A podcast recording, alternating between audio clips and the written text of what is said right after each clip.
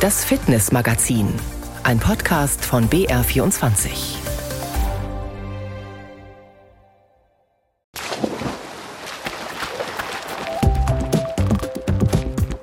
Auf geht's zu einer neuen Runde im Fitnessmagazin. Und ich, Martin Raspe, freue mich, Sie heute mitzunehmen, unter anderem zu einer kleinen Trainingseinheit mit Ski-Olympiasiegerin Maria Höfel-Riesch, allerdings ohne Ski ich so in meiner Routine wieder drin bin, dann mache ich schon sehr regelmäßig Sport. Jetzt im Winter wirklich viel Skifahren. Aber wenn jetzt dann der Frühling kommt und draußen wieder früher hell und auch abends länger hell ist, dann gehe ich sicher wieder mehr laufen. Und ab und zu mache ich auch Übungen im Fitnessstudio, also in so einem kleinen Fitnesskeller bei uns zu Hause. Haben Sie eigentlich schon Urlaubspläne für dieses Jahr? Ostern zum Beispiel ist ja gar nicht mehr so weit weg. Und vielleicht gehören ja auch Sie zu denjenigen, die ihren Urlaub aktiv, sprich sportlich gestalten wollen. Wir haben bei einer Expertin nachgefragt, welche Rolle Sport und Bewegung im Urlaub spielen und welche Trends momentan zu erkennen sind. Es gibt die Sportreise, wo das Hauptmotiv wirklich der Sport ist. Also ich gehe eine Woche Skifahren, ich gehe Trekking. Und dann gibt es Aktivurlaub, wo ich vielleicht auch anders mache, also wo ich eine gewisse Mischung habe. Ich äh, treibe Sport, ich bin aktiv unterwegs, aber vielleicht gehe ich auch Sightseeing etc. Und wir schauen nach Fürstenfeldbruck in Oberbayern. Warum? Weil hier in einem Handballprojekt Kinder mit und ohne Beeinträchtigung gemeinsam Sport treiben und Sport erleben. Also unser großes Ziel ist einfach die Inklusion, die äh, Integration der Kinder mit Förderbedarf in den Vereinen. Das ist das große Anliegen.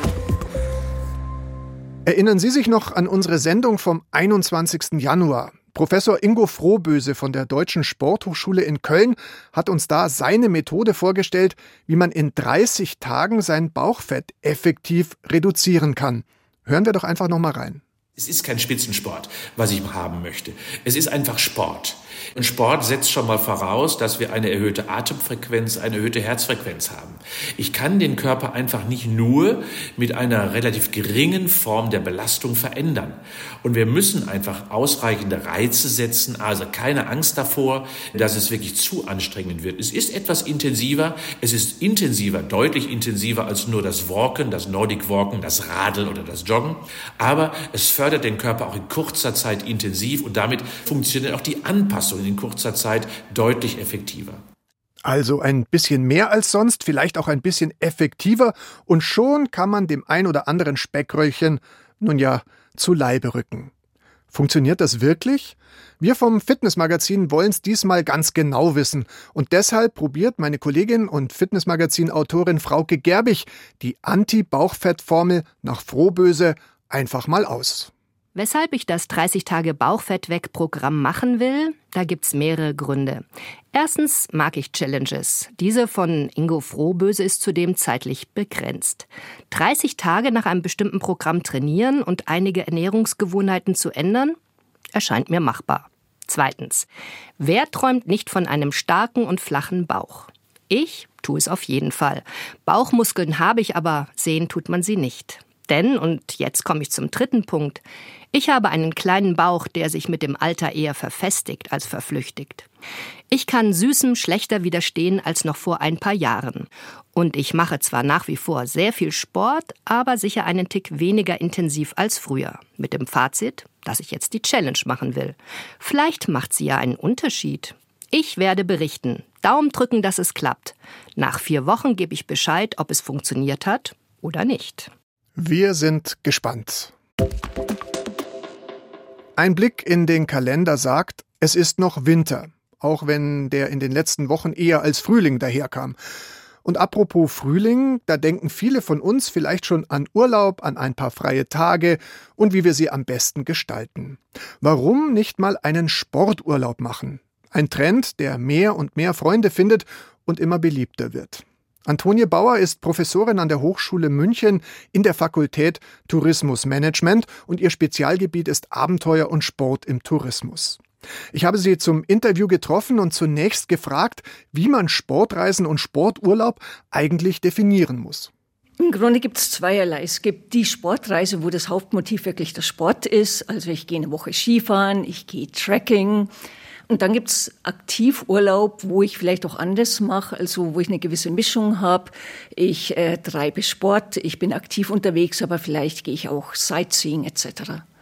Kann man sagen, dass sich das in den vergangenen Jahren, vielleicht auch Jahrzehnten eher verändert hat, auch die Ambition im Urlaub sportlich aktiv zu sein? Auf jeden Fall. Also der Anteil der Menschen, die im Urlaub nicht nur faul in der Sonne liegen möchten, sondern eben aktiv sein, hat deutlich zugenommen aus verschiedensten äh, Gründen, demografische Gründe. Wir haben heutzutage viel fittere ältere Menschen als früher beispielsweise. Sehr viele Leute haben Bürojobs, wo man gern den Ausgleich möchte. Insgesamt ist ein Trend dazu da, eben fit zu sein, Wellness-Trends etc. Das heißt, deutlich mehr Leute als früher sind auch in der Freizeit aktiv und dann auch tatsächlich im Urlaub. Ist es denn so, dass die Sportreise, sage ich einfach mal, also dieser sehr aktive Urlaub ein Trend ist, der sich jetzt auch, sagen wir mal, in den letzten Jahren weiter verstärkt hat? Sehen Sie da Entwicklungen? Also beim Skiurlaub ist es tatsächlich eher gleichbleibendes Niveau, aber in den anderen Sparten hat es sehr zugenommen. Also Wanderurlaub, Trekking, so die ganzen verwandten Formen, Walking, das liegt sehr im Trend. Das machen schon viele Leute, hat durch Corona nochmal einen Schub gekriegt. Radfahren äh, ist sehr im Trend in allen Varianten, inklusive Mountainbike und das E-Bike hat auch sehr geholfen. Das macht dann den Urlaub in der Familie zum Beispiel oft erst möglich, weil die einen fitter sind oder im Freundeskreis. Die anderen sind nicht so fit, dann nehmen die eben ein E-Bike und auf einmal sind sie vorne dran auf der Bergtour. Also das sind so die großen äh, Trends. Und dann gibt's viele so Nischen, in denen sich auch viel tut. Also es gibt sehr viele spezielle Sportreisen, wenn Sie mal schauen. Das machen jeweils nicht irrsinnig viele Leute, aber man hat eine große Auswahl. Man kann nicht nur einen Tennisurlaub machen, man kann auch mittlerweile einen Paddelurlaub machen oder den kombinierten Tennis-Paddelurlaub. Es gibt den Fitnessurlaub. Es gibt die ganzen kombinierten Touren auch mittlerweile, also nicht nur Radfahren, sondern Radfahren plus Yoga etc. Also die Auswahl ist mittlerweile sehr, sehr groß. Welche Zielgruppe sucht nach solchen Angeboten? Sind das in erster Linie junge Leute, aktive Leute? Sind das in erster Linie fit gebliebene, in Anführungsstrichen alte? Kann man das äh, so ein bisschen festmachen, welche Zielgruppen speziell nach solchen Angeboten auch suchen? Das ist sehr gemischt und tatsächlich haben sich die Anbieter auch sehr verbreitert. Die Vereinigung der Abenteuerreiseveranstalter, die haben auch als Reaktion jetzt auf Covid nochmal sehr stark äh, sich verbreitet auf neue äh, Zielgruppen. Das sind zum Beispiel alleinreisende Frauen. Das sind zum Beispiel Leute mit Alter 50 plus, die natürlich beim Wandern schon immer stark vertreten waren. Das sind auch mehr Familien. Das heißt, heutzutage wird eigentlich fast jeder angesprochen. Auch junge Leute sind wieder eine Zielgruppe, die speziell im Blick sind für manche Reiseveranstalter. Und das Thema Wohlfühlen, Wellness und, sage ich einfach mal, Erholung ist wahrscheinlich eines, was äh, dann auch noch äh, nachgefragt wird und was dann auch noch im Mittelpunkt stehen soll bei solchen Angeboten. Ja, so ist es. Also Wellness liegt auch im Trend und was man immer stärker sieht, das ist so diese Kombination. Untertags, äh, was weiß ich, rackert man sich ab, äh, wandert eine lange Strecke und am Abend geht's dann eben in die Sauna oder man gönnt sich noch eine Massage etc. Zumindest teilweise. Also sagen wir mal so, ich glaube, heutzutage übernachten weniger Leute im großen Schlafsaal in der Hütte als früher, aber das gibt's natürlich immer noch. Wenn Sie jetzt in Nepal trecken gehen beispielsweise, dann übernachten Sie nach wie vor nicht im Wellness-Hotel, aber zumindest finden Sie jetzt vielleicht schon eine Lodge mit eigenem Badezimmer. Also Sportreisen und Sporturlaube gibt es inzwischen in sehr, sehr großer Auswahl. Für nahezu jeden Geschmack und jede Sportart gibt es mittlerweile das passende Angebot. Wir sprechen gleich noch weiter zum Thema und fragen unter anderem, worauf bei der Buchung geachtet werden sollte, zum Beispiel in Sachen Qualität, aber auch in Sachen Nachhaltigkeit. Der Profi-Fit-Tipp kommt heute von Maria Höfel-Riesch, der mehrfachen Olympiasiegerin und Weltmeisterin im alpinen Skirennsport. Inzwischen ist es gut zehn Jahre her, dass sie vom aktiven Skirennsport zurückgetreten ist. Aktiv ist sie aber trotzdem noch. Und wie? Ich würde eigentlich sagen, ich bin schon noch recht fit. Ich habe auch manchmal Phasen, wo ich wieder ein bisschen fauler bin und zu nichts komme. Aber ähm, so, wenn ich so in, meinem, in meiner Routine wieder drin bin, dann mache ich schon sehr regelmäßig Sport. Jetzt im Winter wirklich viel Skifahren. Aber wenn jetzt dann der Frühling kommt und draußen wieder früher hell und auch abends länger hell ist, dann gehe ich sicher wieder mehr laufen. Und ab und zu mache ich auch Übungen im Fitnessstudio, also in so einem kleinen Fitnesskeller bei uns zu Hause. Ja, und wenn der Schnee also bald geschmolzen ist, dann wird's Maria Höfel-Riesch auch nicht langweilig. Ich spiele auch sehr gern Tennis. Ähm, das habe ich auch als kleines Kind gelernt, musste mich dann halt irgendwie im Alter von 12 oder 13 Jahren entscheiden, was ich mehr forciere. Und da hatte ich dann doch ein bisschen mehr Spaß am Skifahren. Aber ja, habe das Tennisspiel nie ganz aufgegeben. Als ich 2005 zweimal so schwer an den Knien verletzt war, konnte ich dann eine Zeit lang gar nicht mehr spielen, leider. Und während der aktiven Karriere war es auch schwierig, das regelmäßig zu machen. Aber jetzt, wenn wir im Sommer in Italien sind, da haben wir eigentlich immer am Wochenende, mein Mann und ich, einen fest gebuchten Tennisplatz. Als ehemalige Leistungssportlerin gibt Maria Höfel-Riesch ihre Erfahrungen natürlich gerne weiter, zum Beispiel was Umfang und Intensität des Trainings betrifft. Also was ich immer wieder ähm, erlebe, ich mache ja auch auf Kreuzfahrten ähm, Fitnesstraining mit den Gästen an Bord, vor allem bei welchen, die jetzt nicht so regelmäßig eigentlich Sport treiben, aber eben fitter werden wollen und mehr machen wollen, die machen halt oft den Fehler, dass sie zu intensiv trainieren, also falsch. Also man muss wirklich die Grundlagen erstmal aufbauen und da ist es dann nicht zielführend, wenn man irgendwie sich in einer Dreiviertelstunde oder Stunde voll beim Joggen verausgabt, da vergeht einem dann auch der Spaß dran, ja, und dann bleibt man auch nicht dran, sondern es ist wirklich besser zum Beispiel beim Ausdauertraining erstmal langsam anfangen, immer vielleicht mal fünf Minuten gehen, fünf Minuten laufen im Wechsel und so sich dann langsam zu steigern. Und beim Krafttraining genau das Gleiche. Also es, ist, es kommt sehr auf die Regelmäßigkeit an und auf die richtige Dosierung, um wirklich einen Fortschritt zu erzielen. Und natürlich hat sie auch einen Tipp, wie man ohne großen Aufwand und quasi immer und überall etwas für sich und seine Fitness tun kann. Ja, also ich äh, bin da immer sehr für die Kniebeuge. Da ist natürlich auch wichtig, dass man die richtig macht. Da muss man auch nicht unbedingt das mit Gewicht machen. Kniebeugen kann man eigentlich immer und überall machen. Am besten immer vorm Spiegel, dann kann man sich auch selber ein bisschen kontrollieren. Und ja, dann einfach, wenn man noch schnell mal ein bisschen seine Oberschenkelmuskulatur oder ich meine, es ist auch Rückenmuskulatur, wenn man, wenn man die Kniebeuge richtig macht, ist auch genauso mit dabei.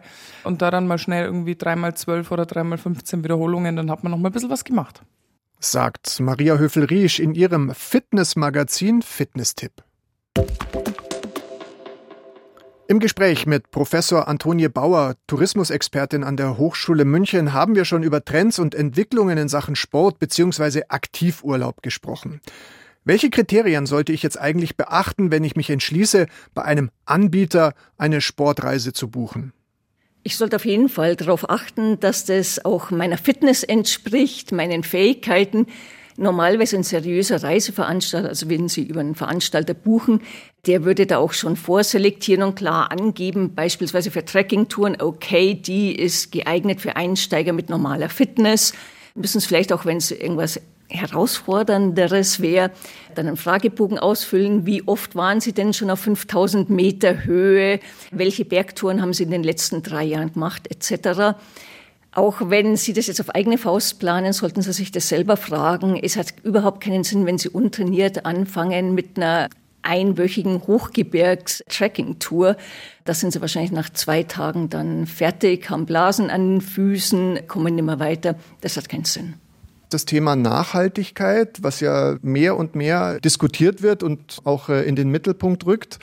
Merken Sie da mittlerweile so eine Art Mentalitätswandel, nenne ich es einfach mal, bei dem Thema Sportreisen, dass eben die Thematik Nachhaltigkeit mehr und mehr auch ein Thema wird, äh, worauf sowohl Anbieter als auch Nachfragende achten? Also Nachhaltigkeit ist zumindest verbal ein großes Thema bei allen Seiten. Inwieweit sie gelebt wird, ist fraglich. Also es gibt Anbieter, es gibt Reiseveranstalter, die da super gut sind. Die kompensieren jeden Flug, die sorgen vor Ort für Nachhaltigkeit, dass auch viel bei der örtlichen Bevölkerung hängen bleibt.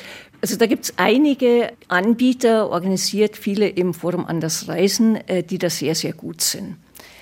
Auf Seite der Nachfrage muss man sagen, dass zwar viele Leute sagen, so grundsätzlich bin ich für Nachhaltigkeit im Urlaub und so weiter, aber ich habe auch relativ viele Arbeiten betreut so zu dem Thema. Wenn man Leute dann befragt, wie oft sie denn konkret schon ihren Flug kompensiert haben, ihre Urlaubsentscheidung zumindest auch aufgrund von Nachhaltigkeitszertifizierungen getroffen haben, das sieht sehr mager aus und auch rein statistisch, jetzt wenn Sie anschauen, wie viele Flüge werden äh, kompensiert, das ist fast nichts. Das heißt, da könnten die Nachfrager, äh, die Reisenden noch erheblich mehr tun. Auch einfach, indem sie mal darauf achten, bei wem buche ich. Ähm, ist es jetzt meinetwegen ein familiengeführtes Hotel vor Ort, wo dann eben auch am Ort äh, Wertschöpfung hängen bleibt? Oder ist es irgendeine internationale Hotelkette, wo halt die ganzen Profite in der Konzernzentrale landen? Sie sagen, da gibt es also auch speziell von denjenigen, die diese Reisen dann antreten, also wir als Verbraucherinnen und Verbraucher, da gibt es noch viel nachzuholen und da muss man wahrscheinlich einfach an sich selber arbeiten. Wie reise ich zu meinem Urlaubsort an? Mache ich das mit dem Auto? Mache ich das mit dem Flugzeug? Mache ich das mit der Bahn? Wie verhalte ich mich vor Ort etc.? Also da ist wahrscheinlich noch großes Potenzial in Sachen Nachhaltigkeit bei den Sporttreibenden selber. Da ist in der Tat noch sehr großes Potenzial, ja. Sie haben die Anreise schon angesprochen. Die Anreise ist natürlich immer besser, wenn sie öffentlich erfolgt, also mit Zug oder sei es der Skibus. Wenn man schon fliegen muss, könnte man sich überlegen, das kostet natürlich was, aber zu kompensieren. Man sollte auch zum Beispiel nicht für fünf Tage Urlaub eben einen Langstreckenflug buchen. Da sollte man halt dann lieber, wenn man mal weit weg möchte, auch für längere Zeit, damit dann wenigstens äh, ja, das Verhältnis von Reise zu CO2 äh, einigermaßen geht. Man sollte eben schauen tatsächlich, was für eine Unterkunft buche ich. Mittlerweile sieht man das oft schon auch eben bei diesen Buchungsportalen, ob das jetzt eine nachhaltige Unterkunft ist.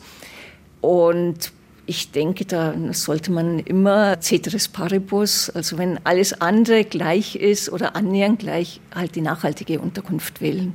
Dieses Thema Sportreisen, Aktivurlaub, ist es aus Ihrer Sicht eine Entwicklung, die sich noch weiter verstärken wird oder glauben Sie, man wird sich so in etwa auf diesem Niveau weiter bewegen? Was haben Sie da für eine Einschätzung?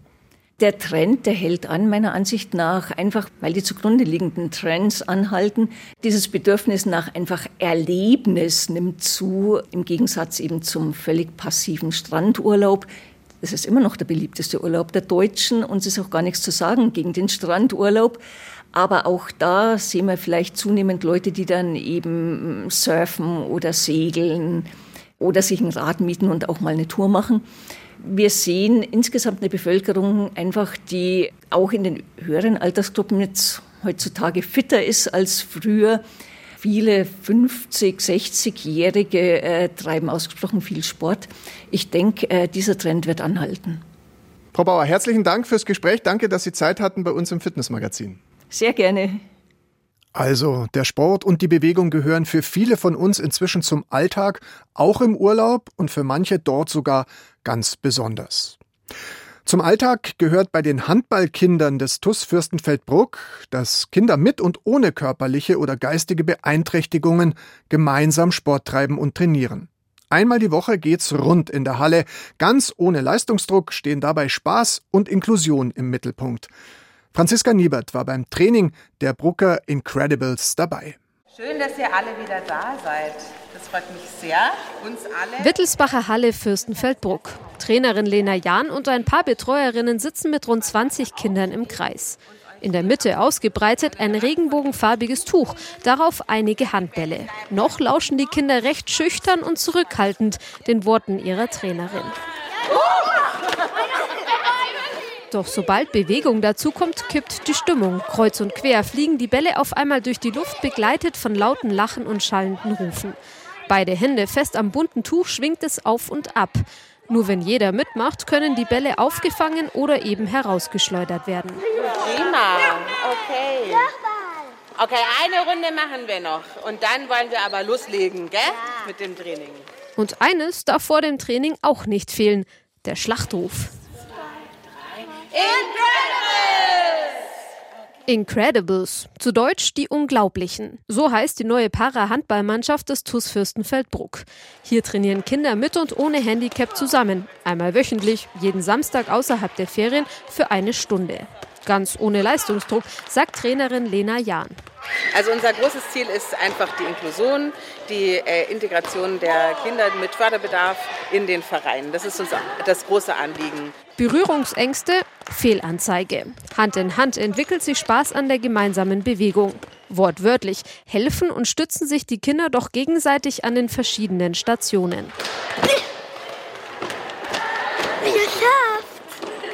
Und das ist auch das Besondere bei den Incredibles. Die Fürstenfeldbrucker Minis und E-Jugendlichen fungieren als Co-Trainer und neue Bindungspersonen. So werden nicht nur soziale Kompetenzen wie Kooperation und Kommunikation gestärkt, sondern auch die Eltern entlastet. Eine klassische Win-Win-Situation. Heute sind rund zehn Kinder mit verschiedenen Förderbedürfnissen dabei. Autismus, Trisomie, Spastiken. Alle sind Teil des Teams. Jeder ist willkommen, Integration wird gelebt. Ich bin gekommen, weil ich finde das super cool, dass halt auch solche Kinder mit einem Handicap eine Chance haben, halt ähm, auch Sport zu machen und das finde ich super. Ich finde das cool, mit anderen Kindern ähm, zu spielen. Es ist anders, aber ich glaube, den Leuten, die das nicht so oft machen, denen gefällt Egal ob gemeinsam auf das Handballtor werfen oder nur nebeneinander auf dem Sprungkasten sitzen. Je nach Lust und Laune dürfen sich die Kinder frei entfalten. Und am Ende lernen alle gegenseitig voneinander, spielerisch und auf Augenhöhe. Ich würde mir wünschen, dass die Incredibles einfach am Vereinsleben ganz aktiv teilnehmen können, dass die zu Spielen kommen, dass die als äh, Fans auf der Tribüne stehen, dass die mit auf der Bank sitzen dürfen, solche Sachen. Also dass man ganz nah in Kontakt kommt und sie sich als Teil des Vereins verstehen können. Das wäre so das oberste Ziel. Wie die anderen auch. Einfach so wie jedes andere Kind hier im Verein. Ein tolles Ziel. Nach einer Stunde ist das Training auch schon wieder vorbei und wie zu Beginn kommen alle wieder im Kreis zusammen. Von der anfänglichen Schüchternheit ist nichts mehr zu sehen. Und eines darf am Ende des Trainings natürlich wieder nicht fehlen. Eins, zwei, drei, Incredibles! Die Brucker Incredibles als Beispiel dafür, dass der Sport ideal ist als Mittel der Integration. Vielleicht ja auch für Sie die ideale Motivation, gemeinsam mit anderen Sport zu treiben, sei es im Sporturlaub, sei es als gemeinsame Challenge gegen das ein oder andere Kilo zu viel am Körper. Wir geben Ihnen gerne den ein oder anderen Tipp mit auf den Weg zu einem aktiveren und damit gesünderen Alltag. In diesem Sinne, bleiben Sie fit.